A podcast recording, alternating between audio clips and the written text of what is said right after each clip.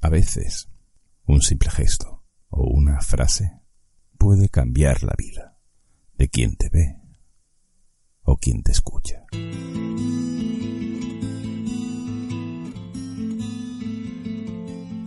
Lo que acabo de decir tomará sentido al final del programa y entenderéis por qué cuando os lea una carta que me han hecho llegar.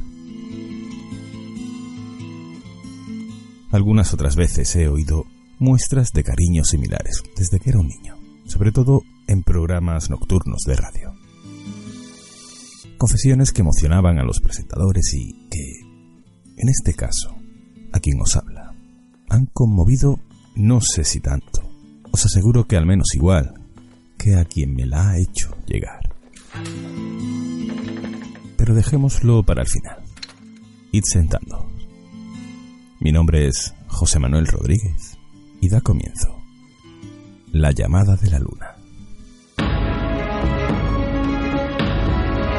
Misterio, arte, cultura, enigmas, historia.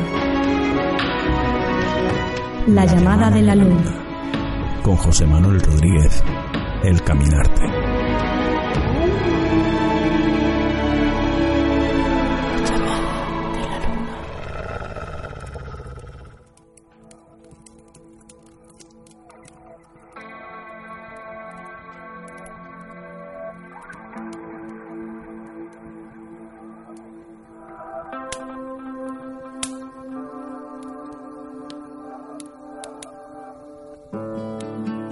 Digamos que el programa de hoy es la segunda parte del libro que leímos en el podcast anterior.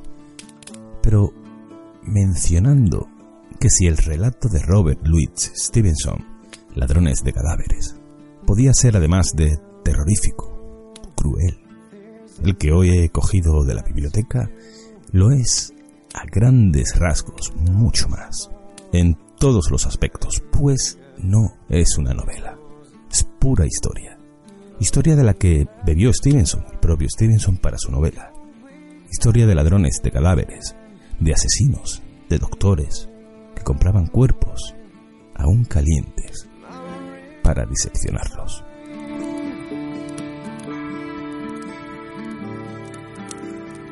Esto era mucho más habitual de lo que puede parecer en un principio, ya que se repitió durante años.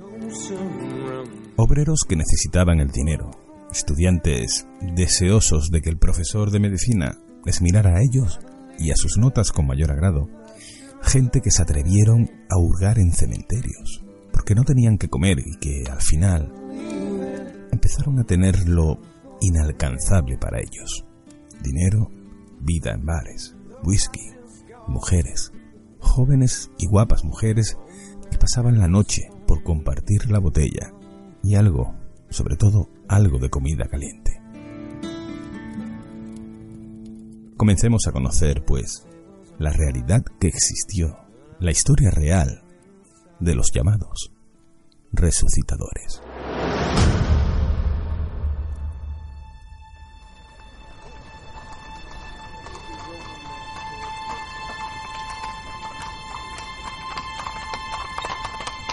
Aunque fue en otra década, en otros años y en otro lugar, pero no muy diferente a las negras calles frías y estrechas, al sonido de los carruajes y oscuros atuendos embozados, al más puro estilo de Jack el Destripador.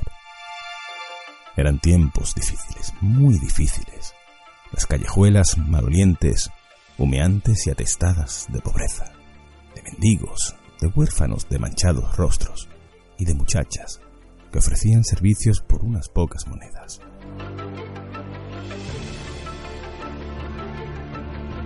Comencemos, pues, a leer con los ojos cerrados.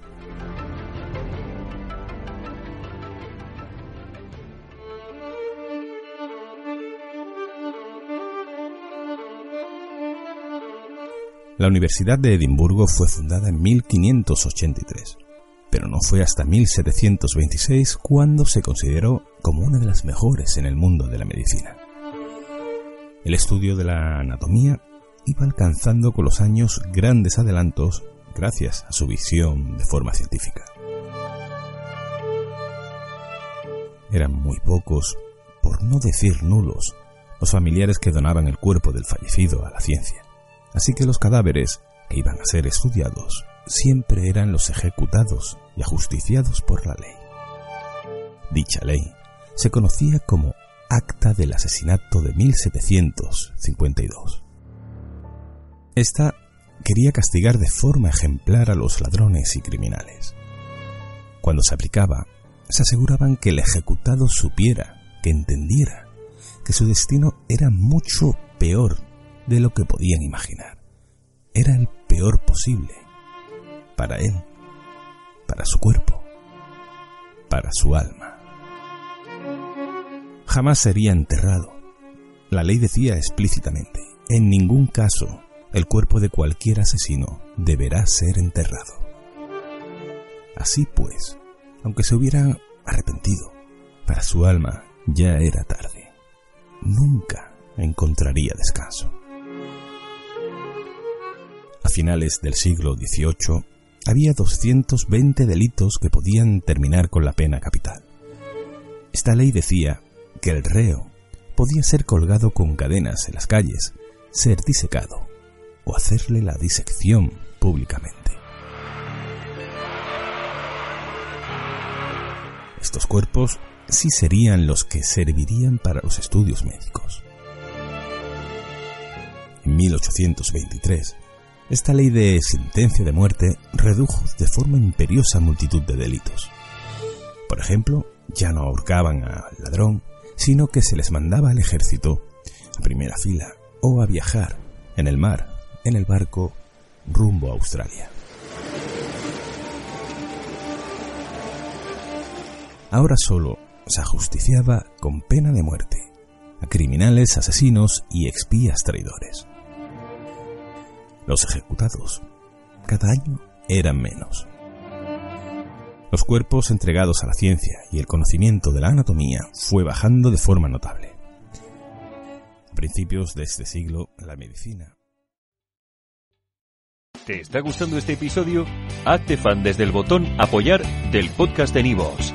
Elige tu aportación y podrás escuchar este y el resto de sus episodios extra. Además, ayudarás a su productor a seguir creando contenido con la misma pasión y dedicación.